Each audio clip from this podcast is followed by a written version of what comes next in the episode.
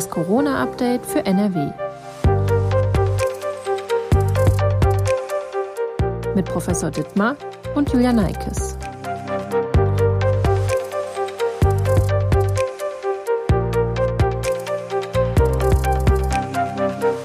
Hallo und herzlich willkommen zu einer weiteren Folge von Das Corona-Update für NRW. Heute ist Donnerstag, der 17. Februar. In der Bund-Länder-Runde am 16. Februar wurde die Corona-Strategie für die nächsten Wochen besprochen. Es wird weitere Lockerungen geben.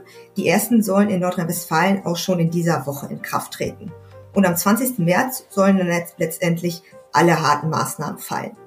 Das wollen wir uns in dieser Podcast-Folge genauer anschauen und das besprechen. Ich bin Julia Neikes und arbeite in der Videoabteilung der Funke Mediengruppe in Essen. Und ich freue mich, dass Professor Ulf Dittmar, Leiter der Virologie am Uniklinikum in Essen, sich wieder Zeit für uns nimmt und aktuelle Fragen rund um das Thema Corona beantwortet. Guten Morgen, Herr Professor Dittmar. Guten Morgen, Frau Neikes. Bevor wir uns die Beschlüsse der Bund-Länder-Runde genau anschauen, würde ich ganz gerne einmal einen Blick auf das aktuelle Infektionsgeschehen oder die aktuelle Corona-Lage werfen. Laut der gemeldeten Daten gehen die Neuinfektionen in NRW langsam zurück. Die 7-Tage-Inzidenz liegt heute, also am 17. Februar, bei 1395. Letzte Woche Mittwoch, als wir das letzte Mal miteinander gesprochen haben, lag dieser Wert bei 1484. Können wir diesen Daten trauen? Also haben wir den Höhepunkt der Omikron-Welle, der Infektion, letztendlich jetzt überschritten? Ja, ich denke, wir können diesen Daten trauen und ähm, ich erkläre gleich, warum ich das sage. Ähm, letzte Woche hatten wir tatsächlich eine relativ schwierige Situation bei uns hier auch in der Klinik. Ähm, das hat sich diese Woche deutlich entspannt. Ähm, und insofern bin ich mir ziemlich sicher, dass wir den Peak erreicht haben und uns äh, offensichtlich schon leicht auf dem zum Glück fallenden Ast der Neuinfektionszahlen befinden. Und äh, weswegen wir das relativ genau wissen, meiner Ansicht nach, ist, ähm, es wird zwar immer diskutiert, dass viele Infektionen gar nicht mehr erfasst werden und deswegen es möglich ist, dass wir gar nicht so genau wissen, wie viele Neuinfektionen wir eigentlich haben und wie die Inzidenzzahl liegt. Äh, tatsächlich ist es aber so, dass wir bei Omikron ja eine relativ kurze Inkubationszeit haben.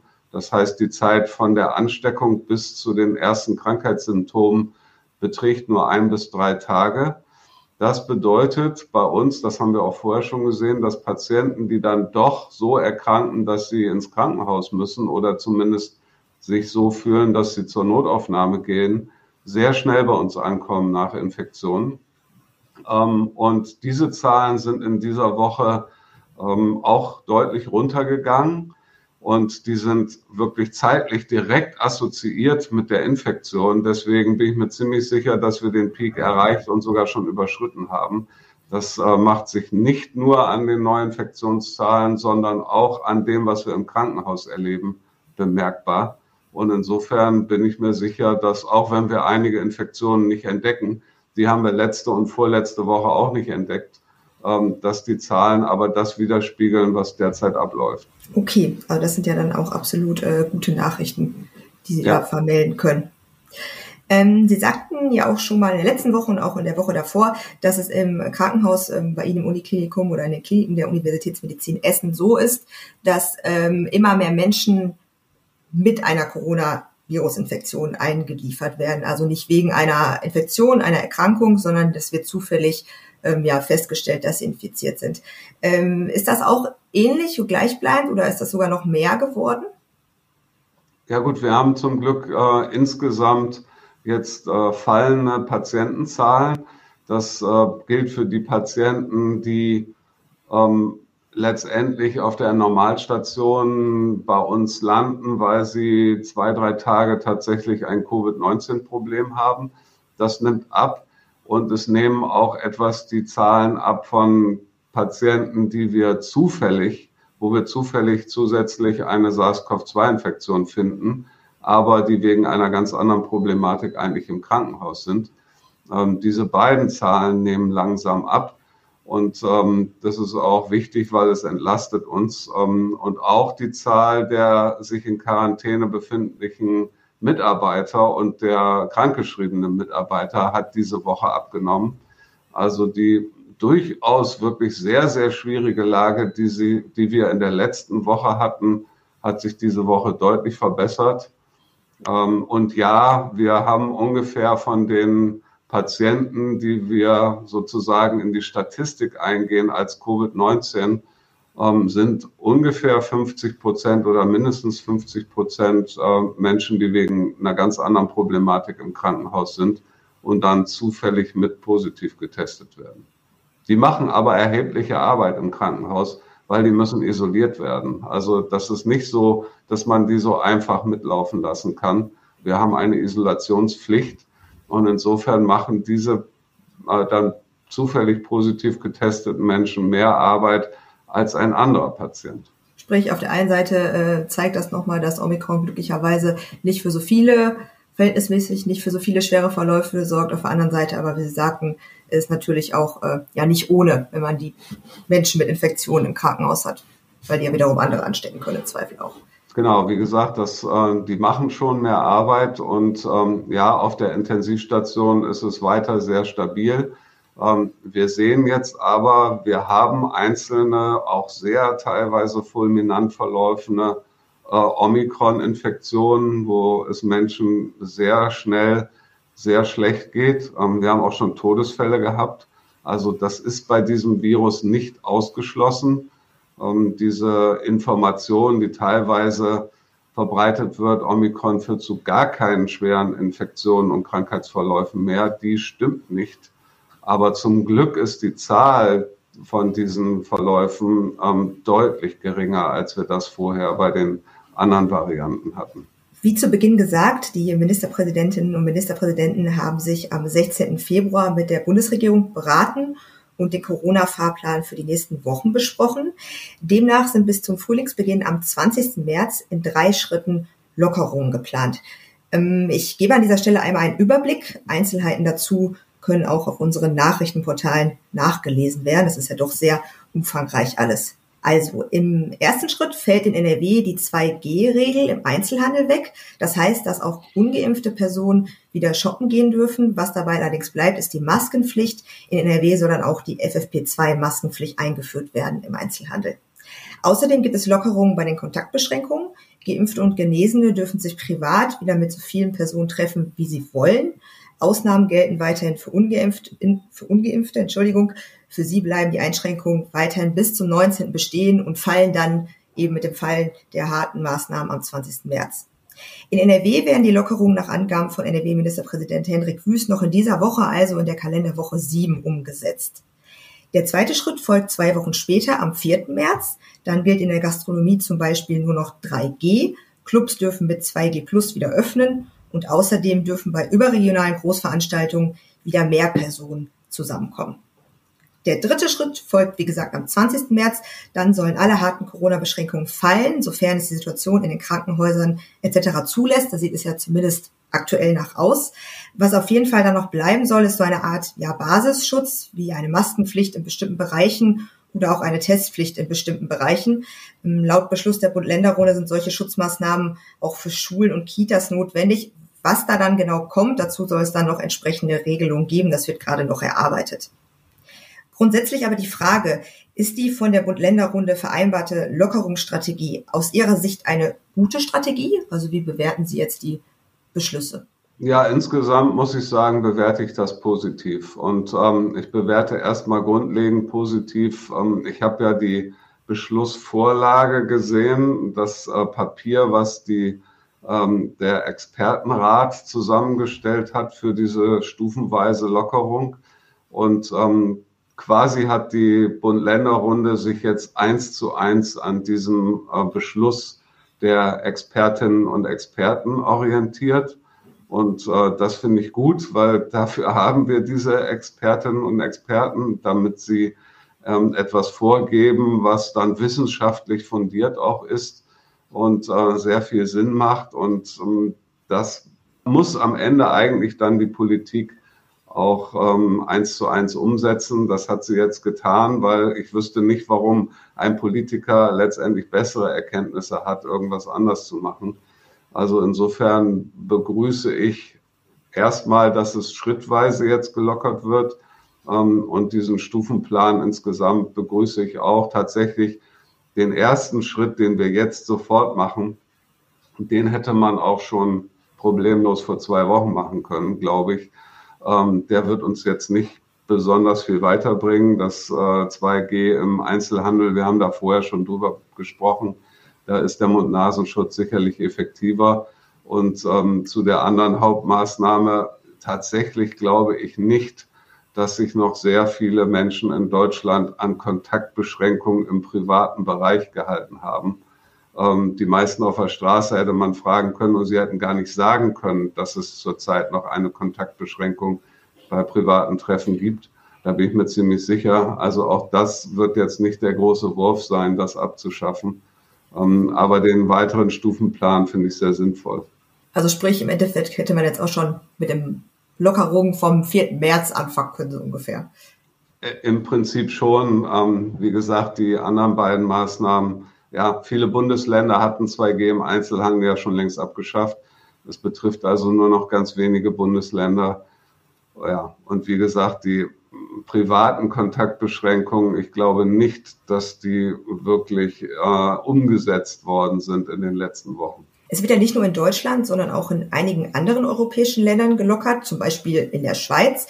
Da sind am 14., am 17. Februar, nicht am 14. Februar, fast alle Maßnahmen weggefallen. Nur in Bus und Bahn und in Gesundheitseinrichtungen gilt da noch eine Maskenpflicht. Beim Einkaufen zum Beispiel auch nicht mehr. Wie lange müssen wir denn hier in Deutschland noch den Mund-Nasenschutz im Alltag tragen, nach Ihrer Einschätzung? Was denken Sie? Ja, der Mund-Nasenschutz ist absolut super sinnvoll. Das äh, sehen wir ja an vielen Zahlen, vor allen Dingen auch an den Zahlen der anderen Infektionskrankheiten. Wir haben es wieder geschafft, in diesem Winter mit dem Mund-Nasenschutz äh, eine Grippewelle komplett zu verhindern. Wir haben quasi keine Grippe gehabt. Ähm, wir haben die Keuchhustenzahlen bei Kindern ähm, durch den Mund-Nasenschutz in der Schule dramatisch reduziert in diesem Winter. Das heißt, der Mund-Nasenschutz ist super sinnvoll. Also ich kann Ihnen sagen, ich werde einen Mund-Nasenschutz auch im nächsten Winter im öffentlichen Nahverkehr tragen und in bestimmten Gebäuden, wo ähm, viele Menschen aus vielen Richtungen zusammenkommen. Ähm, also ich hoffe, dass wir dieses Mittel möglichst lange beibehalten. Ähm, das ist hocheffizient. Natürlich kann ich verstehen, dass man das in der Schule irgendwann wieder abschaffen muss. Man kann nicht die ganze Zeit im Unterricht da mit Mund-Nasenschutz sitzen. Ähm, das werden wir nicht aufrechterhalten können und wollen. Ähm, aber in vielen anderen Bereichen, wo man für bestimmte Erledigungen den mal eben eine Stunde aufsetzt, ähm, hoffe ich, dass wir das möglichst lange beibehalten. Also Sie meinen, wenn jetzt, äh, wenn man jetzt im Herbst zum Beispiel ja wieder damit rechnen muss, eventuell, dass es dann doch wieder Probleme mit äh, Corona gibt, dass man angesichts von Corona sich dann nochmal um den Nasenschutz kümmert. Ja, ich denke, wir sollten ihn auf jeden Fall in dem Instrumentenkasten weiterhin behalten und wir werden ihn mit Sicherheit nächsten Herbst und Winter wieder brauchen. Da bin ich mir ziemlich sicher. Und ähm, ich verstehe diese Diskussion nicht eben auch in anderen Ländern äh, wie England und Dänemark, wo dann Freedom Day gesagt wird, so jetzt keiner muss mehr Mund-Nasenschutz tragen. Tatsächlich haben die Länder, also zumindest England, das dann gar nicht so eins zu eins umgesetzt. Ähm, aber da wurde viel der Maßnahmen am Mund-Nasenschutz festgemacht. Und äh, ich muss sagen, dass ich das nicht als dramatische Einschränkung empfinde, wenn man im, in, bei der Busfahrt oder S-Bahnfahrt mal für eine halbe Stunde den Mund-Nasenschutz aufsetzen muss. Und er ist ungeheuer wirksam. Also solange ähm, quasi das Coronavirus noch im Umlauf ist oder stark im Umlauf ist und sich wieder vermehrt letztendlich, wenn es kälter wird, zur kälteren Jahreszeit, sollte man wieder darauf zurückgreifen. Aber zum Beispiel im Sommer, jetzt wenn man jetzt in der Gaststätte ist oder so, dann ja wahrscheinlich nicht mehr. Also wir können ja jetzt, sag ich mal, jetzt nicht unser ganzes Leben mit Mund-Nasenschutz rumlaufen, so meine ich jetzt. Ja, wir, wir sollten es jetzt in, in bestimmten Bereichen beibehalten, bis wir wirklich im Frühling angekommen sind. Wir wissen ja, aus früheren Wellen, dass ähm, Wellen auch sehr heftig im März und April ähm, sein können. Also wenn die Zahlen jetzt schon im Februar runtergehen, umso besser. Ähm, das heißt aber nicht, dass ähm, dieses Virus nicht das Potenzial hat, auch noch eine weitere Welle noch im März und April auszulösen. Ja. Ähm, insofern sollten wir den Mund-Nasenschutz beibehalten und ähm, zumindest im öffentlichen Nahverkehr und an, an solchen Gegebenheiten letztendlich in, in der Gaststätte ist es ja so, dass man zwar die Gaststätte damit betreten kann, das ist sicherlich auch sinnvoll, ähm, aber dann muss er ja eh abgesetzt werden.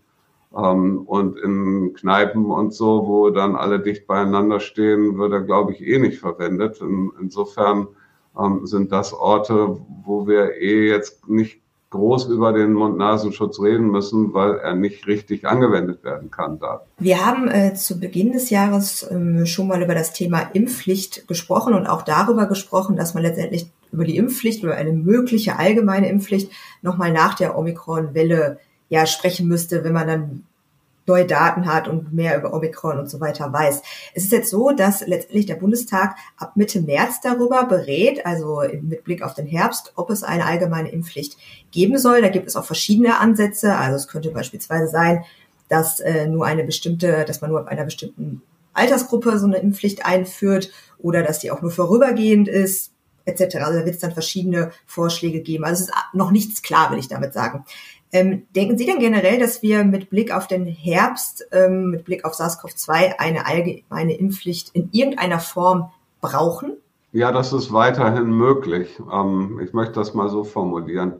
Wir wissen jetzt, ähm, und das wussten wir ja lange nicht, dass ähm, die Menschen, die an Omikron gestorben sind, und leider können eben auch Menschen an Omikron sterben, in den USA, das ist ein, glaube ich, gutes Beispiel, in dem wir uns orientieren können, hauptsächlich über 60, 65 Jahre alte Personen waren, die nicht geimpft waren. Die haben tatsächlich ähm, ein über 20-fach erhöhtes Risiko, äh, schwer zu erkranken und zu versterben im Vergleich zu geimpften Personen. Ja.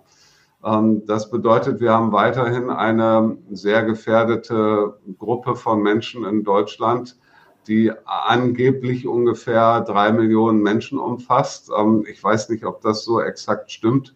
Es wird immer kolportiert, drei Millionen über 60-Jährige seien in Deutschland nicht geimpft. Ähm, ich glaube, wir haben da keine super guten Daten zu. Wir wissen auch nicht, wie viele Menschen von denen tatsächlich eine Infektion durchgemacht haben und eine gewisse Immunität haben durch die Genesung.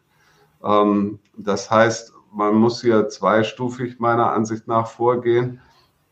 Ähm, wir haben jetzt einmal diese Erkenntnis aus den USA. Das würde darauf schließen, dass wir für den nächsten Winter, wo Corona sicherlich nicht verschwunden ist, eigentlich eine Impfpflicht für die über 60-Jährigen bräuchten, die ähm, bisher eben nicht geimpft sind.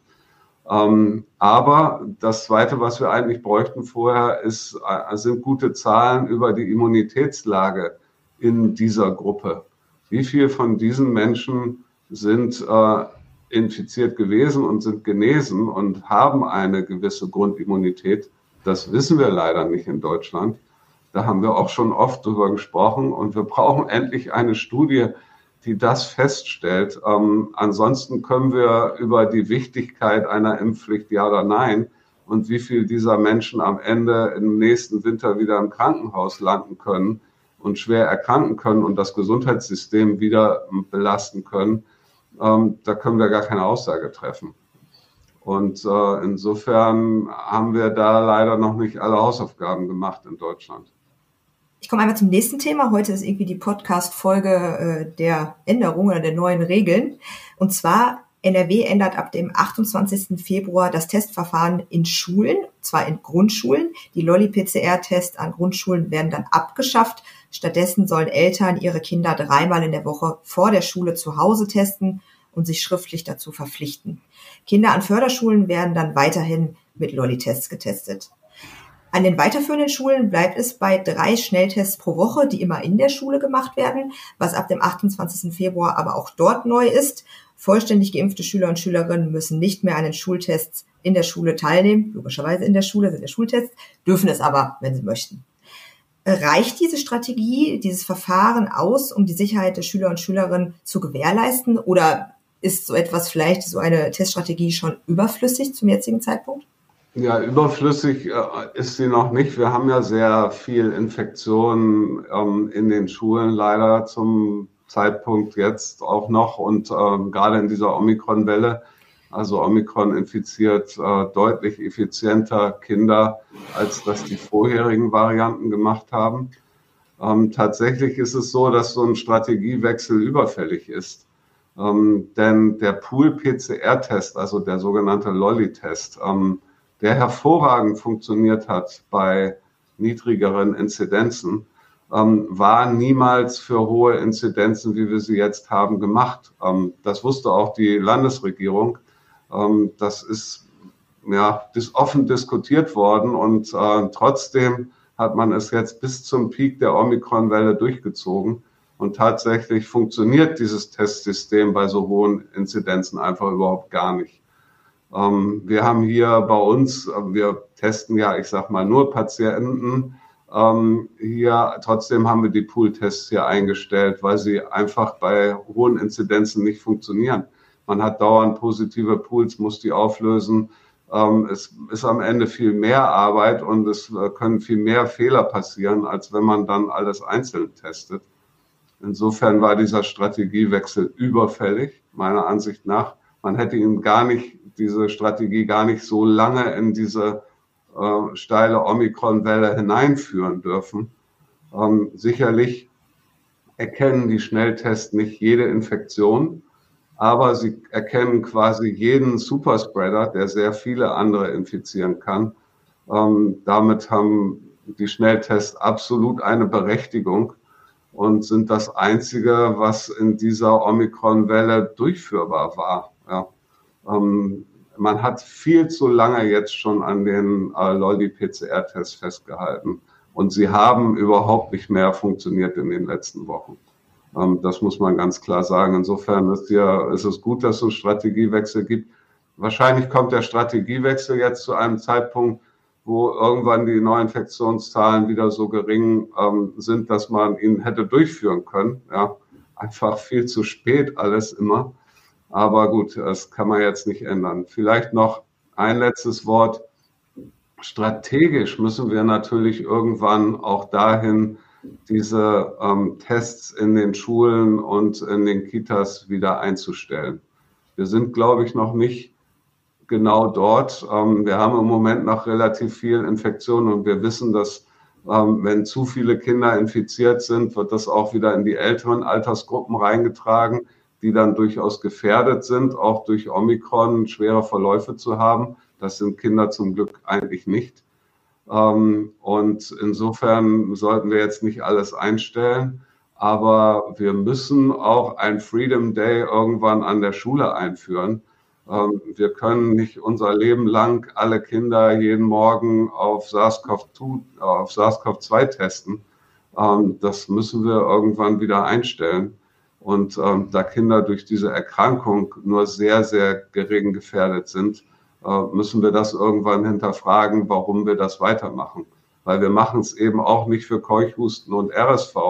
Und diese Infektionserkrankungen sind für Kinder gesundheitlich viel schwieriger als Covid-19. Sprich jetzt äh, irgendwann mit dem ja, Abflachen des Infektionsgeschehens muss man auch darüber diskutieren in den nächsten Wochen. Ja, ich denke, mit dem Abflachen des Infektionsgeschehens und spätestens dann im März äh, müssen wir diskutieren, ob wir überhaupt noch weiter testen wollen an den Schulen. Ähm, wie sehen Sie die, ja, die, die Idee, sage ich jetzt mal, dass äh, an weiterführenden Schulen nur noch Schüler und Schülerinnen getestet werden müssen, die nicht geimpft sind? Ist das überhaupt sinnvoll oder ist das eigentlich ja. egal? Das, das macht meiner Ansicht nach keinen Sinn. Wir wissen, dass äh, auch geimpfte Personen sich infizieren können und das Virus übertragen können. Sicherlich ist die Wahrscheinlichkeit, dass sie das tun, geringer als bei ungeimpften, aber genaue Zahlen haben wir dafür nicht, ähm, wie die Wahrscheinlichkeit äh, dort ist. Aber man hätte jetzt eigentlich bis zu dem Punkt, wo man sagt, okay, wir stellen das jetzt in der Schule komplett ein, das Testen, ähm, hätte man eher so verfahren sollen, dass man bis dahin alle testet, egal ob sie geimpft oder ungeimpft sind. Ähm, das würde jetzt mehr Sinn machen und entspricht auch entspricht mehr ähm, dem, was wir wissen von Omikron, nämlich dass es eben auch geimpfte Personen infizieren kann. und äh, diese auch das Virus weiter verbreiten können. Das ist äh, eben nicht ausgeschlossen. Wie gesagt, es ist vermutlich relativ sicher seltener als bei ungeimpften, aber nicht ausgeschlossen. Äh, lassen Sie uns doch noch einmal über die äh, Omikron-Untervariante BA2 sprechen. Wir haben vor zwei Wochen schon mal genau darüber gesprochen, dass sich eben Omikron BA2, die Untervariante BA2, in einigen Ländern Europas ausbreitet. Laut RKI-Wochenbericht vom 10. Februar wird international beobachtet, dass der Anteil von BA2 gegenüber BA1 in Deutschland und verschiedenen Ländern kontinuierlich wächst. Nochmal zur Erklärung für unsere Hörer und Hörerinnen. Ähm, BA1 ist die bisher vorherrschende Omikron-Variante. Es scheint so, dass BA2 noch etwas leichter übertragbar ist als BA1. Auch darüber haben wir gesprochen. Viel mehr wusste man zu diesem Zeitpunkt aber noch nicht. Also auch nicht, ob diese Subvariante für schwerere Verläufe sorgt oder den Impfstoffen aus dem Weg gehen kann. Deshalb würde ich das ganz gerne nochmal ähm, quasi ganz kurz ja, klären oder darüber sprechen. Wie ist das denn nach aktuellem Kenntnisstand? Also müssen wir uns in irgendeiner Form Sorgen darüber machen, dass BA2 uns doch noch einen Strich durch die geplanten Lockerungen macht? Was weiß man letztendlich aktuell darüber?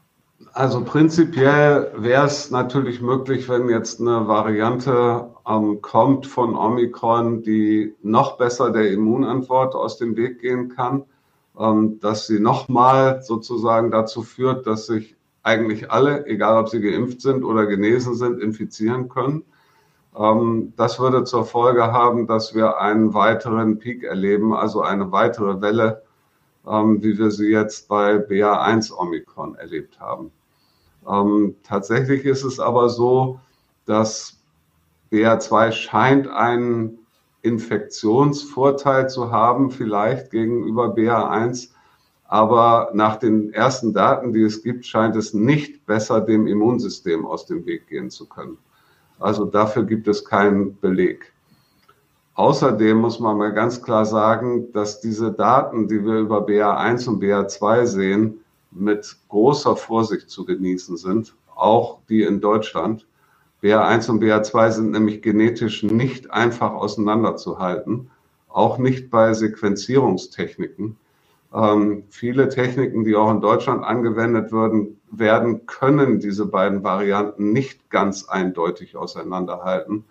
Ähm, insofern beobachte ich das mit großer Vorsicht, weil ich äh, gar nicht weiß, wie genau diese Daten, die das RKI zusammenträgt, eigentlich sind.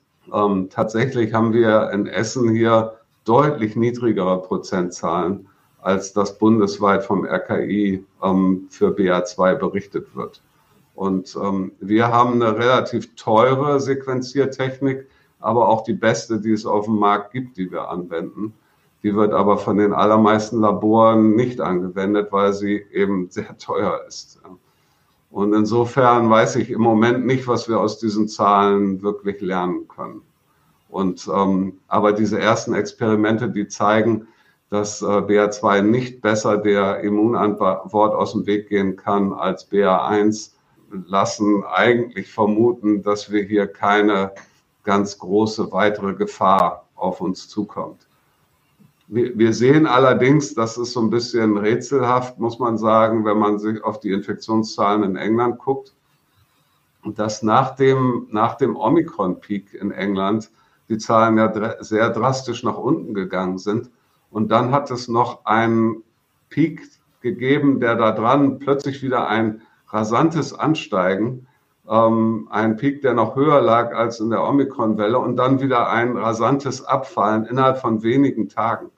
Ähm, ein sehr komisches Gebilde ähm, an Infektionszahlen, was man so in keinem anderen Land sieht. Und ich frage mich, ob das irgendwas mit BA2 zu tun hat oder mit Änderungen in der Erfassung in England oder der Messfrequenz, ich weiß es nicht.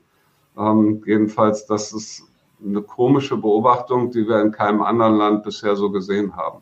Aber kann man äh, quasi unterm Strich sagen, ähm, ja, die Untervariante BA2, die wird von äh, Wissenschaftlern und Wissenschaftlerinnen weiter mehr oder weniger beobachtet, aber ich sag mal, uns in der Öffentlichkeit in äh, normalen Menschen, die müssen sich jetzt erstmal keine Sorgen darum machen, die müssen sich erstmal nicht darum kümmern, sich dafür interessieren. Genau, ich sehe das ähm, jetzt nicht als dramatische Entwicklung. Ähm, und es ist auch so, dass in den Ländern, wo sicherlich ähm, BA2 immer mehr geworden ist, ähm, bisher hat es aber auch nicht dazu geführt, wie wir das bei anderen Varianten gesehen haben, also bei Alpha und dann Delta und Delta und dann Omikron, ähm, dass BA1 verdrängt worden ist, wirklich. Ähm, die Verhältnisse haben sich verschoben ähm, aber die eine Variante von Omikron scheint bisher zumindest auch in anderen Ländern, wo sie viel früher aufgetreten ist, nicht in der Lage zu sein, die andere Variante zu verdrängen. Ähm, das bedeutet, dass sie sich biologisch nicht so sehr stark voneinander unterscheiden. Es gibt ähm, Berichte darüber, dass sich äh, einige Menschen, also vereinzelte Berichte, zum zweiten Mal mit Corona infiziert haben, und zwar trotz Boosterimpfung. Und teilweise ist sogar von Mehrfachinfektionen die Rede. Haben Sie schon ähnliche Beobachtungen ja gemacht? Und woran könnte es liegen, dass man sich letztendlich dann zweimal oder sogar mehrfach infiziert, obwohl man den vollen Impfschutz hat? Ja, also es gibt solche Mehrfachinfektionen ähm, bei Omikron eben. Vorher war das sehr, sehr selten bei den anderen Varianten. Ähm, da zeigt Omikron die Fähigkeit eben dem Immunsystem oder dem, was durch die Erstinfektion verursacht worden ist, an Immunantwort oder induziert, aus dem Weg zu gehen. Ähm, das ist leider etwas, was Omikron eben kann. Deswegen kann es auch Geimpfte infizieren. Ähm, wir sehen solche Mehrfachinfektionen deutlich häufiger in ungeimpften Personen als in geimpften Personen, weil tatsächlich der beste, die beste Immunantwort, die man eigentlich ähm, aufbauen kann, ist, äh, wenn man geimpft war und sich dann danach infiziert, ähm, dann ist, hat man eine sehr, sehr breite und ähm, starke Immunantwort. Da gibt es jetzt auch noch mal einige neue tolle Arbeiten dazu. Wenn man nicht geimpft ist und sich infiziert hatte, zum Beispiel mit Delta, hat Omikron gar keine Schwierigkeiten, da eine Zweitinfektion draufzusetzen. Das wissen wir schon aus frühen Daten aus Südafrika. Äh, und noch einfacher scheint es zu sein, wenn man sich mit Omikron infiziert hatte, sich dann nochmal mit Omikron zu infizieren weil Omikron selber keine, alleine, wenn das Ungeimpfte trifft, keine besonders gute Immunität äh, vermittelt.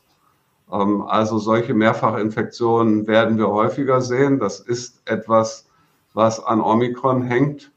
Und ähm, es ist aber zum Glück deutlich seltener, wenn man vorher geimpft war und sich dann doch infiziert hatte. Die Wahrscheinlichkeit, sich dann nochmal wieder zu infizieren, ist ähm, da deutlich geringer. Das wird sich wahrscheinlich aber auch mit äh, der Zeit nochmal verändern. Wir wissen, dass die Immunantwort ähm, nach Genesung oder auch nach Impfung eben über die Zeit abnimmt und die Gefahr, sich dann nochmal wieder mit Omikron zu infizieren zum Beispiel, die steigt dann über die Zeit. Wir gehen aber weiterhin davon aus, und das zeigen auch alle Daten, dass man trotzdem bei einer Zweit- oder Drittinfektion ähm, eigentlich sehr gut gegen schwere Krankheitsverläufe geschützt ist und ähm, in der Regel, in aller Regel nur sehr milde Symptome bei einer Zweit- oder Drittinfektion hat. Ähm, bevor wir auch gleich zum Ende unserer Podcast-Folge kommen, habe ich noch eine Frage eines Hörers mitgebracht. Ähm, das wird sich vielleicht so thematisch ein bisschen doppeln, aber ich leite das trotzdem einmal weiter. Ähm, in der Frage geht es um die vierte Impfung. Ich weiß jetzt nicht genau, wie alt unser Hörer ist. Ich sage es schon mal vorher. Bisher empfiehlt die STIKO die vierte Impfung ja für Menschen über 70 ähm, und auch Menschen mit einem hohen Risiko. Äh, unser Hörer fragt nämlich, ist es sinnvoll, einen Antikörpertest zu machen, bevor man sich zum vierten Mal impfen lässt. Hintergrund seiner Frage, möglicherweise kann man sich die Impfung dann auch ja, sparen, wenn man genügend Antikörper hat. Ja, das ist, ähm, man kann mit einem Antikörpertest so ein bisschen einschätzen, ob man eine relativ gute Immunantwort ähm, nach Impfung hat oder nicht. Ähm, oder ob man eine Schwierigkeit zum Beispiel mit dem Immunsystem hat. Äh, das schon, aber wir wissen leider nicht, wie hoch der sogenannte Antikörpertiter, also die Anzahl an Antikörpern sein muss, um dann einen sehr guten Schutz gegen, auch gegen Omikron zu vermitteln. Ähm, das wissen wir abschließend nicht. Es gibt dazu jetzt erste Studien. Und ähm, die zeigen, also die allerersten Arbeiten wirklich, die zeigen, dass äh, man doch sehr, sehr viele Antikörper braucht, um dann wirklich gegen eine Infektion mit Omikron geschützt zu sein. Ähm, so viele Antikörper, wie man wahrscheinlich nur eine gewisse Zeit nach der Boosterimpfung hat und die allermeisten nach mehreren Monaten nach der Boosterimpfung oder vielen Wochen äh, nicht mehr haben werden. Deswegen ähm, ist es durchaus sinnvoll, dass Menschen, die immungeschwächt sind oder, oder über 70 Jahre alt oder vielleicht sogar schon über 60 Jahre alt, ähm, nochmal sich boostern lassen. Die allermeisten werden keine Antikörpertiter mehr haben, die ähm, sicher gegen eine Infektion mit Omikron schützen. Ähm, das kann man anhand der ersten Daten schon ableiten. Insofern braucht man eigentlich keinen Antikörpertest unbedingt zu machen. Ähm, man kann, wenn der Booster ähm, schon lange zurückliegt, ähm, sich auch einfach so eine Viertimpfung dann letztendlich holen, wenn man äh, zu dieser Gruppe, die wir eben besprochen haben, gehört. Das ist durchaus sinnvoll. Danach ist man dann wirklich nochmal sehr gut auch gegen eine Infektion mit Omikron geschützt. Letzte Frage, bevor ich Sie äh, quasi wieder entlasse und Ihre Arbeit machen lasse. Ähm, wie blicken Sie denn auf die nächsten Wochen? Ich gucke eigentlich sehr hoffnungsvoll und positiv auf die nächsten Wochen, ähm, dass wir diese innerhalb von einer Woche jetzt äh, diese Woche schon diese klare Trendwende hatten ähm, das ist äh, für mich sehr, sehr positiv, dass auch eben im Krankenhaus, auch eben was die Patientenzahlen anbetreffen, das lässt mich hoffen, dass das jetzt so weitergeht, dass wir hoffentlich stark fallende Infektionszahlen mit Omikron sehen werden. Ähm, hoffentlich keine zweite Welle, die eine andere Variante jetzt noch verursacht. Dann werden wir erstmal in ein sehr stabiles Fahrwasser kommen wo weder die Krankenhäuser überlastet sind, noch wir massive Personalausfälle haben, mit denen wir ja schon in der letzten und vorletzten Woche massiv zu kämpfen hatten.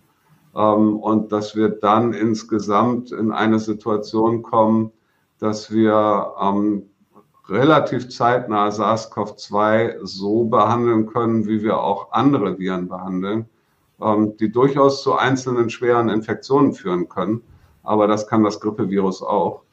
Und dass wir insgesamt gelassener und ähm, mit äh, sozusagen Augenmaß, mit gewisser Vorsicht ähm, dann mit dem Virus umgehen und uns hoffentlich vernünftig vorbereiten dann für den nächsten Herbst und Winter.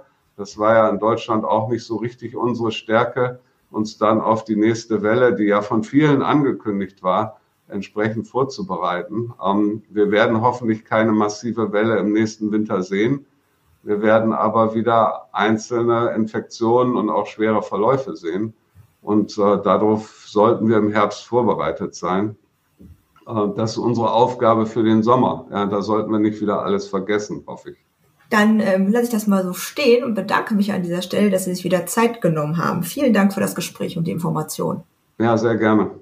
Wir äh, sprechen dann in der nächste Woche wieder über ja, aktuelle Fragen rund um das Thema Corona und sind dann am nächsten Freitag mit einer neuen Folge von das Corona-Update für NRW wieder für Sie da. Wenn Sie Fragen zum Thema Corona haben, dann senden Sie uns doch gerne eine E-Mail an coronafragen.funkemedia.de. Tschüss und bis zum nächsten Mal. Ein Podcast der WAZ, WP, NRZ und WR.